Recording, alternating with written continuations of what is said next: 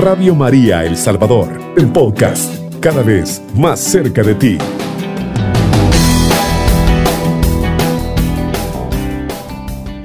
Un saludo muy fraterno a todos aquellos que a lo largo y ancho de nuestro país se sintonizan con la señal de Radio María. Pero quiero dirigirme muy especialmente a aquellos enfermitos, aquellos que están desde sus amaquitas, malitos de salud, desde sus camas, desde sus sillas de rueda, aquellos desde aquella realidad de crisis, de asedia en su cuerpo, de enfermedades de cualquier tipo, están sintonizando esta radio. Vamos a iniciar este programa haciendo una oración y vamos a decir en el nombre del Padre, del Hijo y del Espíritu Santo. Amén. Amadísimo Padre, a esta hora del día que tú nos convocas, Señor, en torno a esta palabra, a esta formación, a este momento de crecimiento, Señor, que queremos, Padre Santo, no sea un crecimiento intelectual, sino un crecimiento desde el corazón, un crecimiento, Señor Jesucristo, de, nuestro, de nuestro interior espiritual. Quiero pedirte esta hora de la mañana, Señor, por todos aquellos hermanitos que sintonizan Radio María, aquellos que están pasando momentos difíciles, aquellos que están pasando enfermedades, aquellos que padecen de cáncer, aquellos que padecen enfermedades terminales, te pido, amadísimo Padre, por aquellos enfermitos que están pasando momentos, momentos muy difíciles. Te pedimos por aquellos que están en los centros penales, en, en esas Bartolinas, pero de manera especial por aquellos que están pagando penas, condenas de delitos que no han cometido. Te ponemos en tus santas manos, Señor, aquellos que están en los hospitales, aquellos que en este momento están siendo operados, aquellos, amadísimo Padre, que en este momento están pasando momentos muy difíciles, aquellos que le han perdido el sentido a la vida, por todos los matrimonios, por todas las personas, Señor, que se dedican a hacer el bien, por todos los que tú los les has encomendado la propagación de la fe. En tus manos te ponemos, Señor, todas las necesidades de la iglesia. Te lo pedimos a ti que vives y reinas por los siglos de los siglos. Amén. Bien, queridos hermanos y hermanas, con esta oración hemos iniciado el tema que tiene como título, como dijo la hermana desde cabina, que tiene como título los tres momentos de la pastoral de la iglesia. Y vamos a comenzar con un texto bíblico, el cual en los fundamentos bíblicos de la misión, este tema, fundamentos bíblicos de la misión, es un tema muy bonito que en algún momento lo vamos a ver, ¿verdad? Vamos a verlo en este, en este programa. Bien, eh, del Evangelio según San Mateo. Gloria a ti, Señor. En el 28, 19 lo dice de la siguiente manera. Desde el 16 y siguientes. Por su parte, los once discípulos partieron para Galilea, al monte que Jesús les había indicado. Cuando vieron a Jesús se postraron ante él, aunque algunos todavía dudaban. Jesús se acercó y les habló así, me ha sido dada toda autoridad en el cielo y en la tierra. Vayan pues y hagan que todos los pueblos sean mis discípulos. Bautícelos en el nombre del Padre y del Hijo y del Espíritu Santo, y enséñeles a cumplir todo lo que yo les he encomendado a ustedes yo estoy con ustedes todos los días hasta el fin de la historia. Palabra del Señor. Gloria a ti, Señor Jesús. Bien, queridos hermanos y hermanas, comenzamos con este texto bíblico, el cual, como lo, decía, es un elemento constitutivo en el tema, ¿verdad? Que en algún momento vamos a ver, fundamento bíblico de la misión. Con este texto bíblico de San Mateo 28, 16 y siguientes hemos iniciado. Y pues vamos a, partir desde este, desde este referente del Evangelio. Desde el querigma primitivo de la iglesia, siempre se consideró como elemento constitutivo para la implantación de la iglesia el anuncio, la comunidad y la catequesis. Bien sabemos nosotros, mis queridos hermanos y hermanas, que al recibir ese mandato Jesús, de Jesús, sus apóstoles, indiscutiblemente comienzan con lo que se le va a llamar el querigma primitivo de la iglesia. Y siempre fue un elemento fundante, un elemento esencial. Indiscutiblemente, ese querigma llevaba estos tres puntos. Para nuestra época, y lo vamos a ver ya en los últimos puntos de este tema, para nosotros en la pastoral ordinaria de nuestras parroquias, el querigma es solamente el primer anuncio, pero en el querigma primitivo, según el padre Juan Vicente Piu, en su libro Parroquia Misionera, Utopía o Realidad, dice el padre, en este libro muy bonito, se lo recomiendo a los radioescucha, ¿verdad? Que el querigma en, en ese quehacer primitivo llevaba estos tres elementos. El primer anuncio, el primer anuncio daba como fruto la comunidad y la catequesis. Entonces, pues nosotros sabemos indiscutiblemente, queridos hermanos y hermanas, que los apóstoles llevan ese mandato de Jesucristo. Pero ese mandato no es un mandato solamente a esparcir la semilla, no es solamente a un anuncio así de forma tan eh, solamente a, de forma verbal. Sí, lo verbal es un elemento esencial, pero un elemento que fecundiza ese anuncio son los frutos que se esperan del mismo. Y por eso tenemos otro referente de la Sagrada, de la Sagrada Escritura en Hechos 2.42. Dice que eran asidos a la enseñanza de los apóstoles, a la convivencia fraterna, a la fracción del pan y a las oraciones. Toda la gente sentía un santo temor ya que los prodigios y señales milagrosas se multiplicaban por medio de los apóstoles. Todos los que habían creído vivían unidos, compartían todo cuanto tenían, vendían sus bienes y propiedades y repartían después el dinero entre todos según sus necesidades de cada uno. Palabra de Dios. Bien, queridos hermanos y hermanas, el anuncio es esa forma práctica en el cual nosotros miramos reflejado en la Sagrada Escritura todos los hechos de los apóstoles. Si nosotros nos damos cuenta todos los años cuando pasamos aquel acontecimiento que es el, misterio central de nuestra fe, la, resurrección de nuestro Señor Jesucristo en la Pascua, en el lenguaje litúrgico, después de la Pascua, de la vigilia pascual, por decirlo, los quedamos en una octava de Pascua y en todo el tiempo de Pascua los habla los hechos de los apóstoles, de la praxis de los apóstoles guiados por el Espíritu Santo. Entonces el querigma indiscutiblemente es ese momento el del anuncio de los apóstoles llenos del Espíritu Santo, que hablan con parresía, con seguridad, con fidelidad, con lealtad, con garantía porque el Espíritu Santo es el garante de la misión de la iglesia. El Espíritu Santo, como lo va a decir Redentoris Misio, es el protagonista de la misión. Como lo va a decir Evangelio Nunciandi, es el agente de la misión. Entonces ese querigma iba a dar como fruto la comunidad. Un grupo de personas que habían creído, pues porque habían creído tenían esa, esa identidad de comunión y participación, tenían esa identidad en la coinonía para vivir mejor la comunidad. Y también la catequesis, indiscutiblemente, era un elemento esencial en el cual les ayudaba a crecer y a valorar la fracción del pan. Y ser buenos cristianos, ser buen cristiano es aquel que vive en fraternidad, en comunión y participación.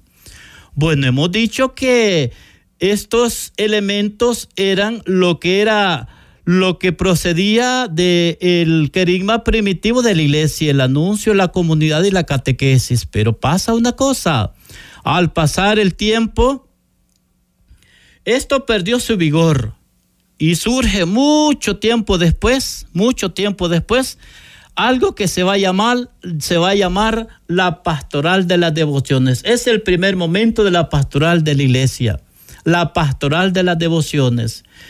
Este es el momento en el cual la iglesia manifiesta su sentir religioso, manifestado en consagraciones al Sagrado Corazón de Jesús, al Sagrado Corazón de María, expresiones muy importantes y muy valiosas en su época. En cuanto a la religiosidad, popular que presuponía la fe, pero no había un compromiso con Dios, la iglesia y los hermanos. Por eso en el tercer segmento espero que aportemos, ¿verdad? Yo sé que hay personas que son de aquella época a lo mejor que pues sabemos que no habían ministerios laicales, no habían retiros querigmáticos, no había un compromiso, por eso dice, ¿verdad? El contenido, que no había compromiso con Dios, no había un compromiso con la iglesia, ni tampoco con los hermanos. O sea que una, era una expresión de religiosidad popular. Y, la manifesta, y se manifestaba, ¿verdad? Este, eh, habían rezadores, se manifestaba en el Santo Rosario, haciendo novenas, las rogaciones, las procesiones, las adoraciones nocturnas, los caballeros de Cristo Rey. Bueno, pero el explicar y el decir esto no se está diciendo algo despectivo de esta época, no se está diciendo algo negativo, no, pues lo contrario. Lo contrario, en hoy en nuestra época, esto en misionología se le llama las misiones populares.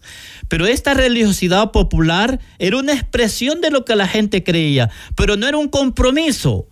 Ahora eh, vamos a ver en la última parte de estos tres momentos de la pastoral de la iglesia, ahora la iglesia invita a un encuentro con Jesucristo, de ojos abiertos y corazón palpitante. En esta época no. La gente iba a la iglesia, hacía su rosario, sus promesas, llegaban y tocaban una imagen sagrada. ¿Esto es malo? No, no es malo. Es una expresión de quien cree, es una expresión de fe, es una expresión de la religiosidad popular, o sea, del pueblo, del latín populus. Entonces, ¿verdad, queridos hermanos y hermanas?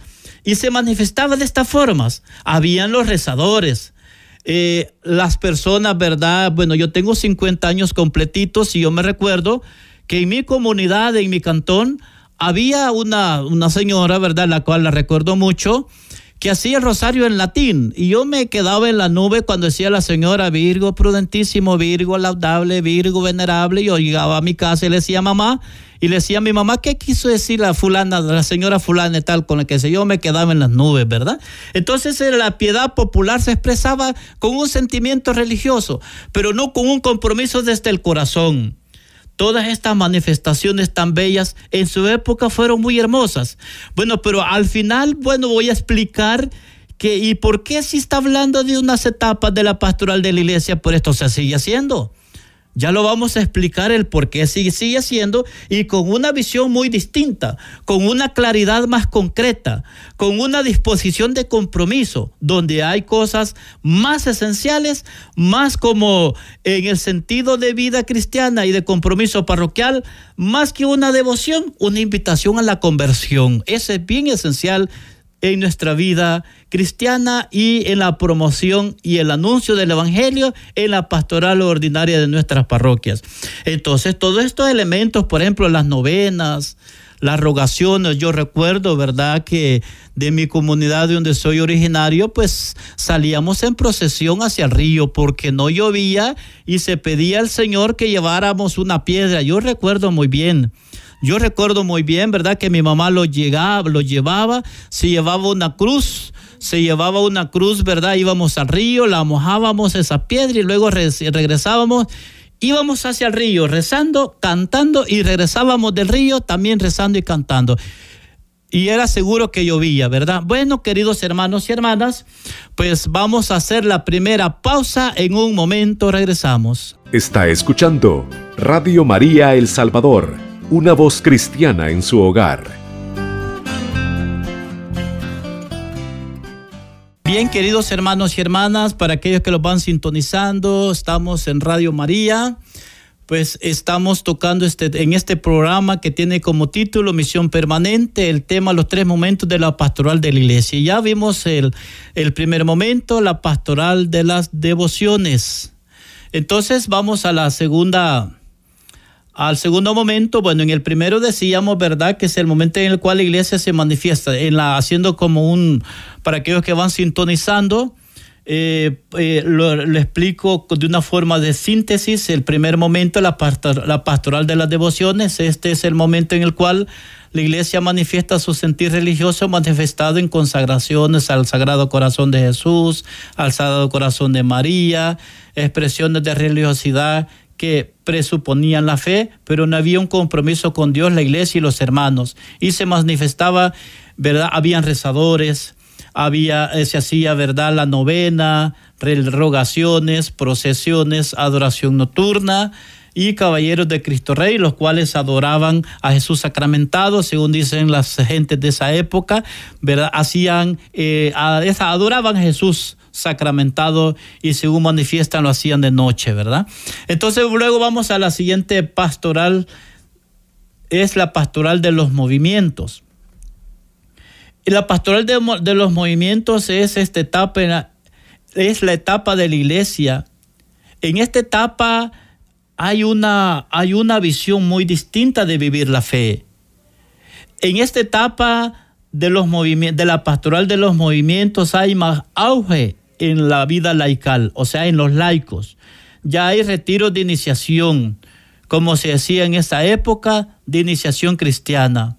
Recordemos, queridos hermanos y hermanas, que lo que se ve de manera concreta y como se dice de manera concreta en nuestra época, retiro de evangelización, retiro querigmático, o sea, es un poco riesgoso en el sentido propio de la palabra, retiro, decir retiro de iniciación. El retiro propio de la palabra es retiro de evangelización o retiro querigmático. ¿Por qué? Porque no podemos decir retiro de iniciación cristiana, porque la iniciación cristiana son, son tres sacramentos. Una cosa es que en el retiro querigmático renovamos los sacramentos del bautismo y la confirmación, eso es otra cosa. Recordemos que el retiro querigmático tiene esa finalidad, renovar el sacramento del bautismo y el sacramento de la confirmación, esa es otra cosa. Pero el, retiro en su sentido estricto de la palabra es retiro de evangelización o retiro querigmático, ¿verdad? Entonces, queridos hermanas y hermanas, en esta época, el participar de retiro, que en aquella época le hacía retiro de iniciación cristiana, y lo expliqué porque eh, muchos grupos o movimientos aún le llaman retiro de iniciación cristiana, pero es, puede ser un error, ¿verdad?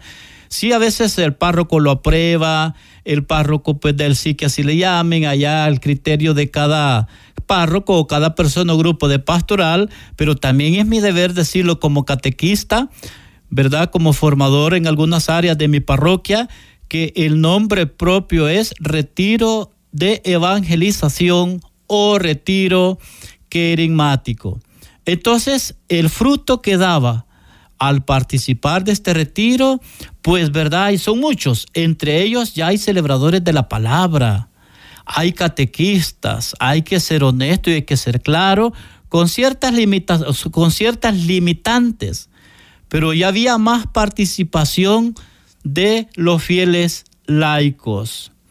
Entonces, queridos hermanos y hermanas, pues es bien importante que nosotros sepamos, ¿verdad?, que en esa etapa pues hay algunos, algunos movimientos, ya eh, hay algunos movimientos en esa, en esa época.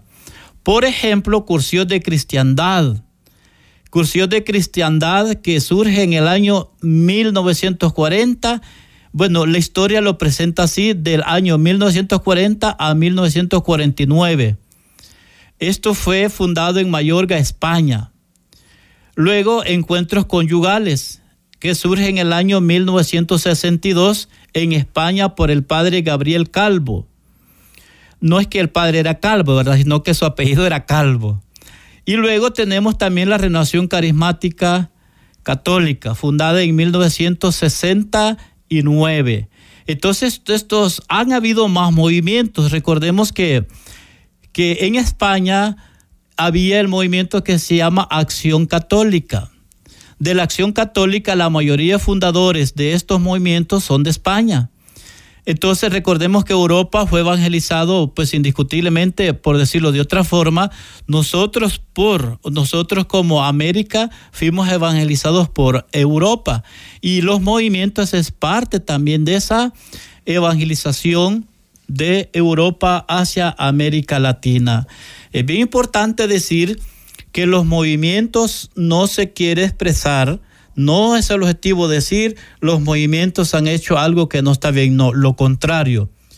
Lo contrario, los movimientos son un elemento importante en la vida de la parroquia, la cual estamos invitados a apoyar, a acompañar. Bueno, y los párrocos, es un, un elemento bien importante propio de los párrocos de darles asistencia pastoral, asistencia sacramental, asistencia espiritual también, ¿verdad? ¿Por qué? Porque es importante que el movimiento no esté aislado de la parroquia, lo contrario. Lo contrario, hay que tomar en cuenta a su párroco para salir de mi parroquia a otra actividad, la cual me han invitado en carácter formativo, espiritual o retiro, tengo que ir y ser enviado por mi párroco, por el párroco. No podemos ir por cuenta propia. No podemos ir porque yo soy enviado, porque yo voy aquí, yo soy allá. Nadie puede ser, ser enviado si la autoridad competente no, el término estricto, enviar. No puede enviarme porque yo quiero ir, si no quiero voy porque he sido enviado por, en este caso, por mi párroco, ¿verdad? Entonces, eso es un elemento importante. Yo estaba viendo la página web de renovación carismática de nuestra arquidiócesis y algo bien bonito que dice ese, ese portal que tiene la renovación de nuestra arquidiócesis, que la renovación más que un movimiento, dice, es la iglesia en movimiento. Y ese es un elemento muy importante, la cual ya me está hablando, ya me está orientando, ya me está anunciando, ya me está adelantando lo de la pastoral de los procesos. Recordemos, estamos hablando, queridos hermanos y hermanas, de los tres momentos de la pastoral de la iglesia. Decíamos primero el, la pastoral de las devociones. Segundo, la pastoral de los movimientos. Y en eso estamos, ¿verdad? Y la última parte es la pastoral de los procesos. Pero vamos a terminar primero la pastoral de los movimientos. Entonces, queridos hermanos y hermanas, es bien importante que nosotros apoyemos los movimientos, pero que los movimientos sean la iglesia en movimiento. Eso es algo bien importante y esencial. Los movimientos no pueden ser guetos. La palabra guetos es isla, estar como allá. Estoy como, no quiero usar el término separado porque me va a llevar a la palabra ah, en el sentido apologética. Eh, la palabra sectare viene de cortar, separar. No, no quiero usar ese término.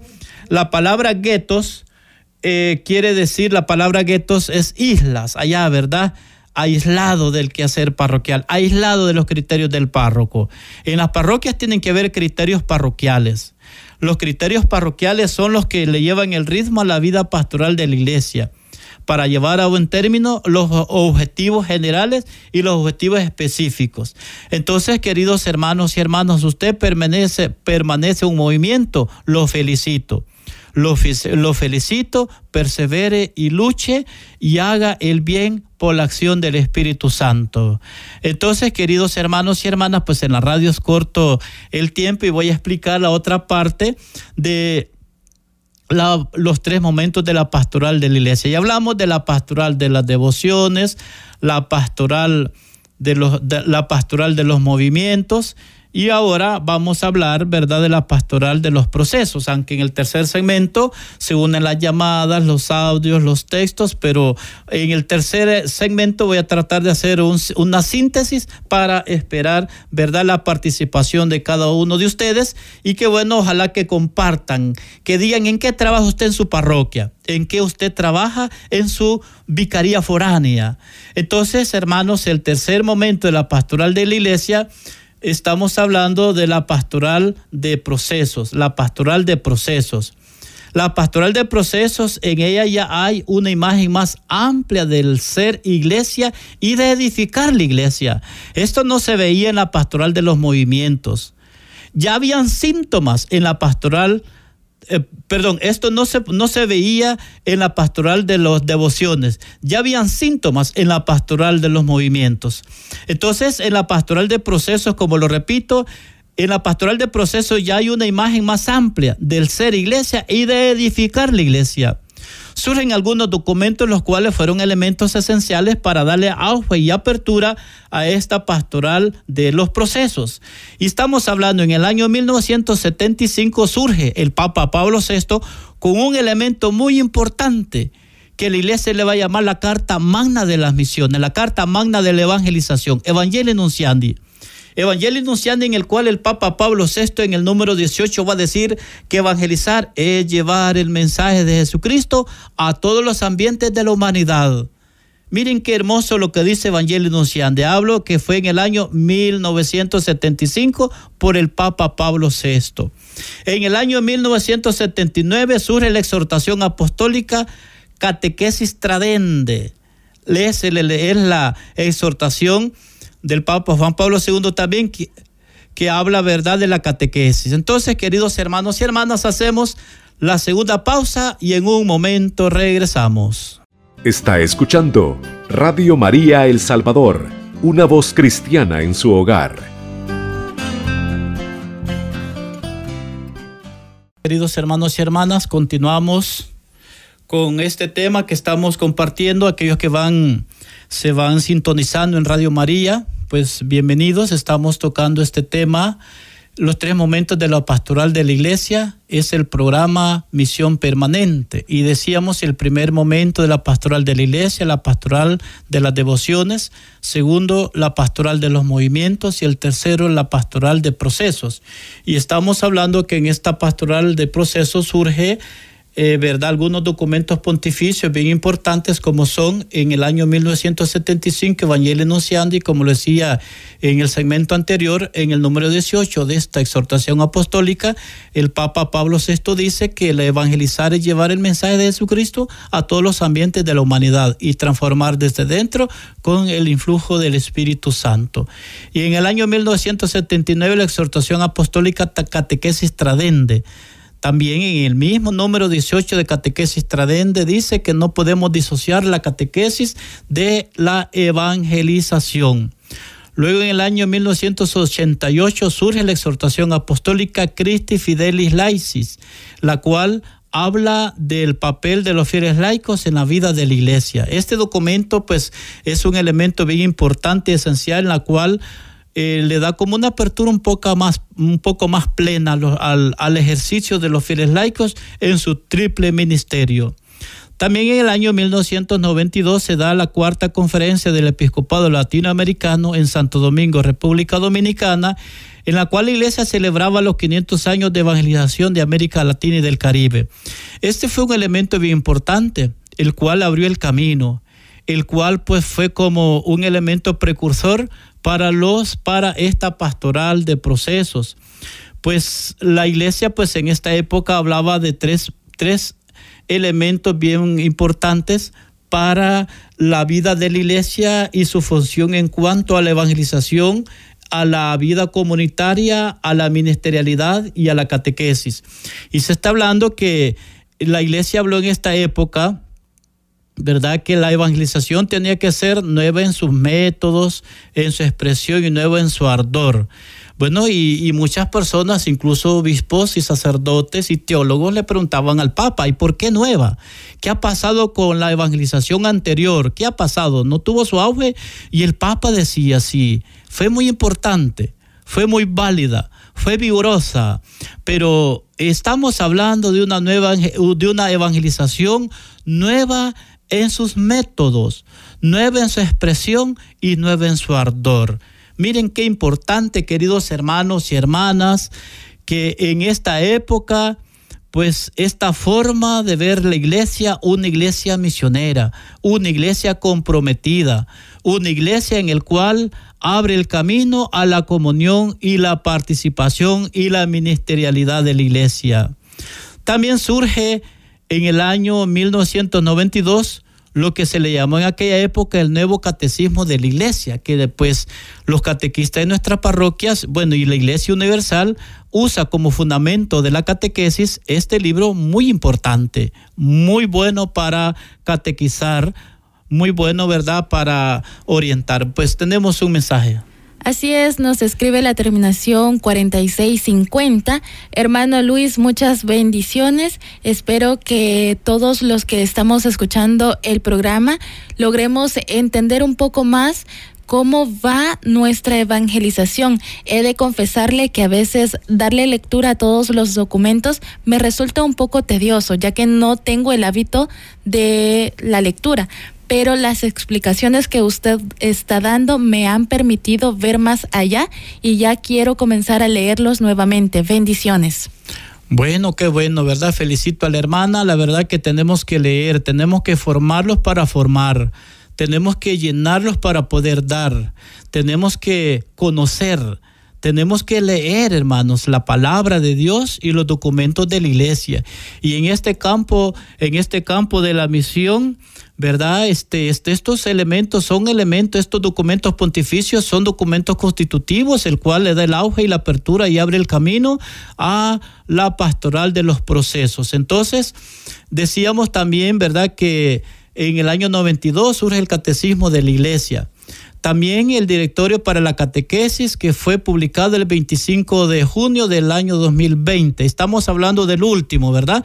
Que fue publicado por el, por el Pontificio Consejo de la Promoción de la Nueva Evangelización.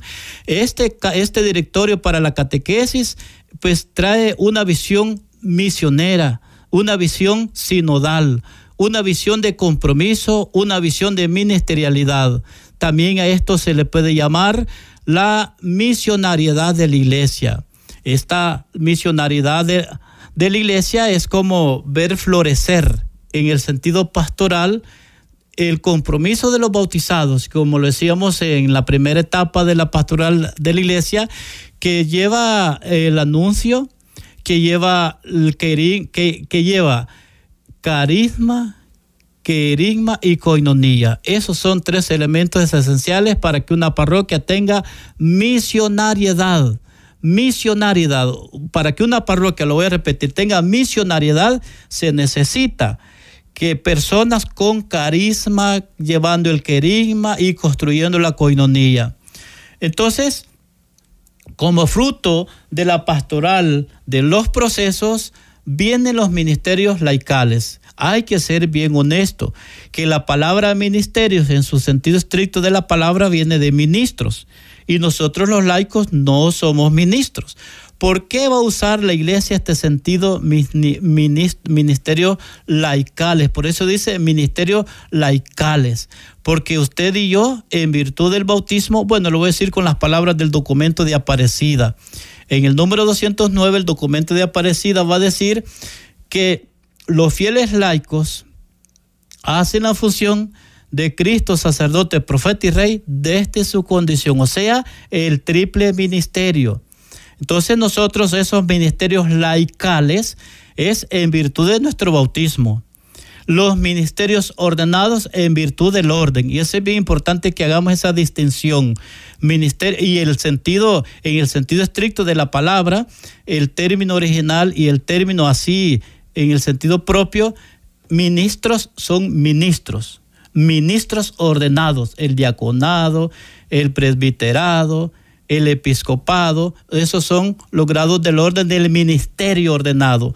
Pero nosotros desde nuestra, desde la, desde, en virtud del bautismo y desde nuestro laicado hacemos esa función. Y por eso es que somos parte de la misión de la iglesia, parte de la misión de nuestras parroquias. Entonces, como lo repito, en esta etapa hay, ¿verdad? Este, los movimientos ya tienen grupos de crecimiento, hay preparación previa para los retiros, tienen formaciones, los movimientos, los, la, los, esta pastoral de las devociones, ya hay una visión más amplia, donde yo no me quedo nomás a la devoción, sino que promuevo la conversión, promuevo la vida de la parroquia, estoy dentro de la vida de la parroquia. Por eso, no puede haber, o puedes, o es, infecunda la devoción si no hay un proceso de conversión. Estamos invitados a ser más que creyentes, creíbles. Ese es un elemento importante, porque a veces somos creyentes, pero no somos creíbles en el testimonio. Entonces, todos estos partes vitales en la vida del cristiano inmerso o con incidencia en la parroquia, en la diócesis, en un ministerio, en una pastoral, en un movimiento, esto le da una imagen más clara del ser iglesia y construir la iglesia. Entonces, sabemos nosotros que, que no, como iglesia tenemos que promover, tenemos que promover el querigma en cualquier realidad. Bueno, y la vemos en la pastoral ordinaria de nuestras parroquias. El querigma en los procesos es uno de los ejes transversales, es uno de los ejes centrales.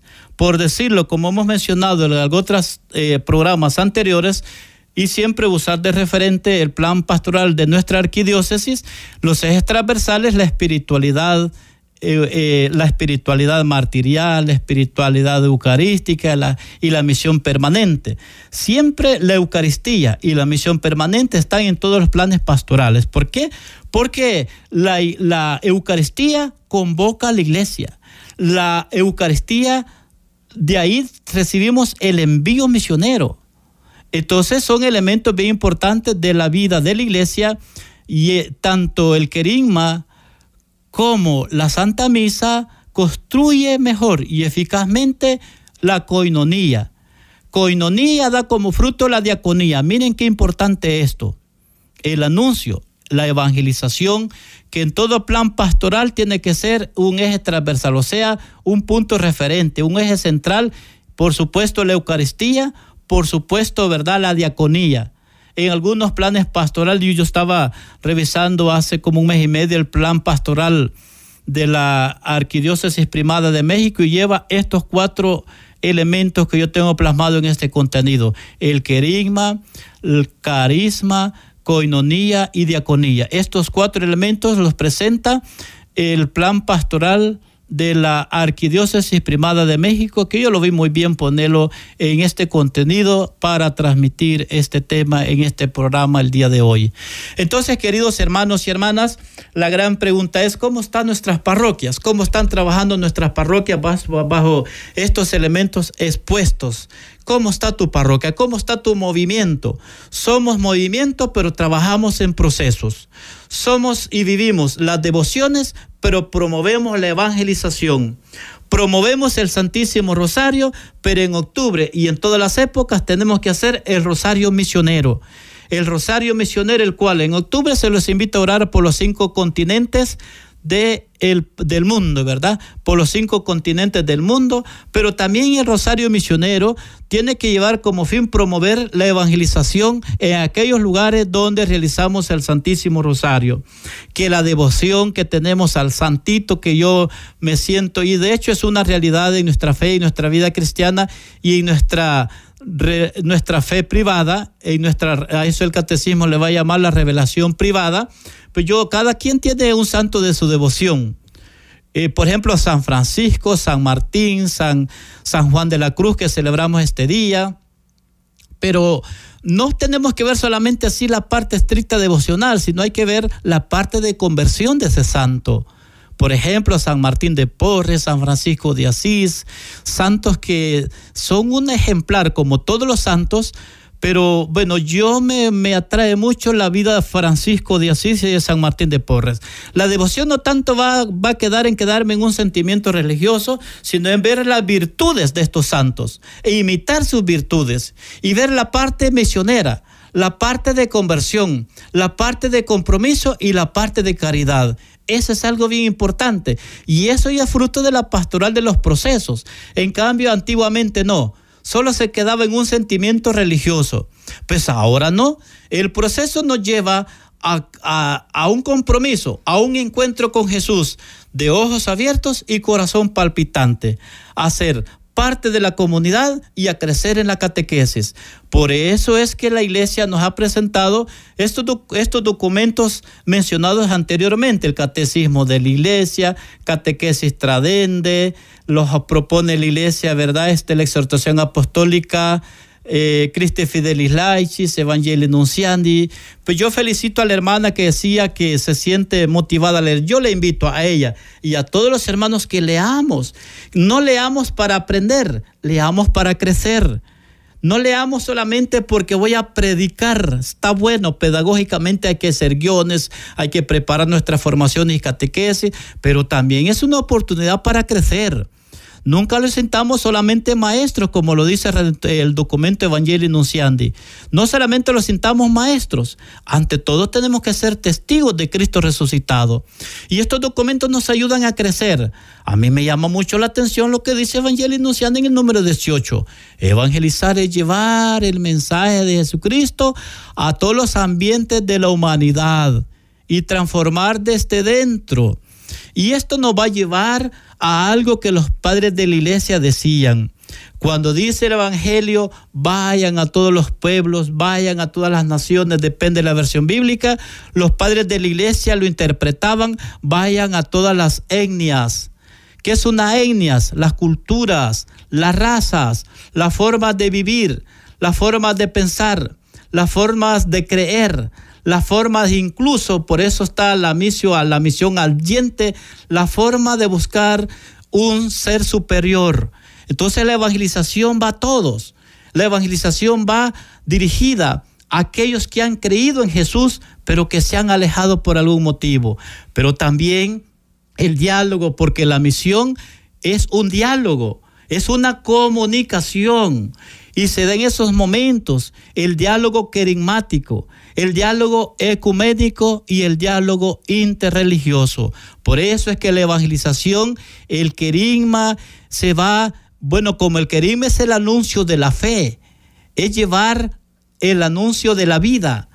Entonces alguien puede decir, ¿cómo si él es ese el anuncio de la fe?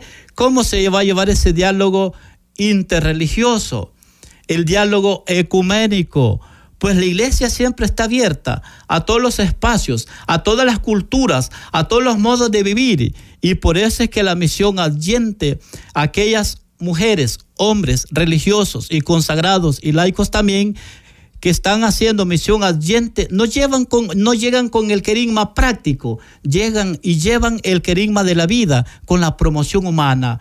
Hay religiosas de nuestro país, hay religiosas de América Latina en Zimbabue, en Sierra Leona, en Camerún, en muchos lugares donde no van con la Biblia prácticamente con el querigma, sino con el querigma de la vida. ¿Cómo se le llama esto? La misión advita, con el testimonio, con la caridad, con la promoción humana. Y en esos lugares, las religiosas, o más, para ser concreto, los que están haciendo la misión adyente, eh, llevan ese querigma de la vida, o sea, la misión advita, lo ponen en práctica asistiendo leprosorios, están dando, están dando servicio como de profesores en clínicas, en hospitales, religiosas y religiosos. Entonces, queridos hermanos y hermanas, que este tema los haya ayudado a crecer.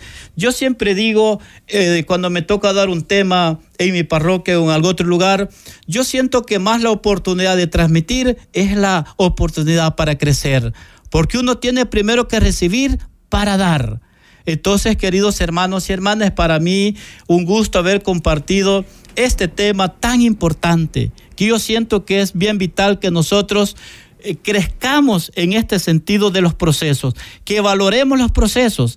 Los procesos siempre tienen que llevar objetivos, un objetivo general y un objetivo específico. Un proceso tiene, siempre tiene que tener una fuente y ese es un plan pastoral un plan, pastoral y a servir de ese proceso. Y en ese proceso un eje transversal, o sea, un objetivo principal tiene que ser la misión permanente, tiene que ser la Eucaristía, tiene que ser el servicio a la caridad, tiene que ser la diaconía, ¿verdad? Entonces, queridos hermanos y hermanas, que el Señor pues nos ayude y pues los motive el Espíritu Santo a crecer y ser así mejores cristianos, mejores misioneros, mejores evangelizadores y también ser así buenos padres de familia, porque una cosa es ser buena gente en la iglesia y otra cosa es en la casa. Así es que hermanos, con estas palabras termino, vamos a hacer una oración para terminar y vamos a decir en el nombre del Padre, del Hijo y del Espíritu Santo. Amadísimo Señor, a esta hora que los has permitido, que lo has permitido, Señor, tocar este tema, te pedimos por por todos los procesos de nuestras parroquias, de la arquidiócesis, de toda la diócesis y del mundo entero, para que siempre, Señor, el anuncio de tu evangelio sea lo central, el alimentar nuestra fe en la Eucaristía, el educar nuestra fe en la catequesis y el testimoniar la fe con la caridad en la familia, en la sociedad, en aquellos lugares donde más se necesita. Bendice a nuestro arzobispo, Monseñor José Luis, a, nuestro, a nuestros párrocos, a nuestros vicarios foráneos. Bendice a nuestra iglesia. Bendice, Señor, nuestros corazones, nuestros seres queridos. En tus manos los ponemos hoy y siempre, por los siglos de los siglos. Amén. En el nombre del Padre, del Hijo y del Espíritu Santo. Cubriendo todo El Salvador. Radio María, 107.3 FM.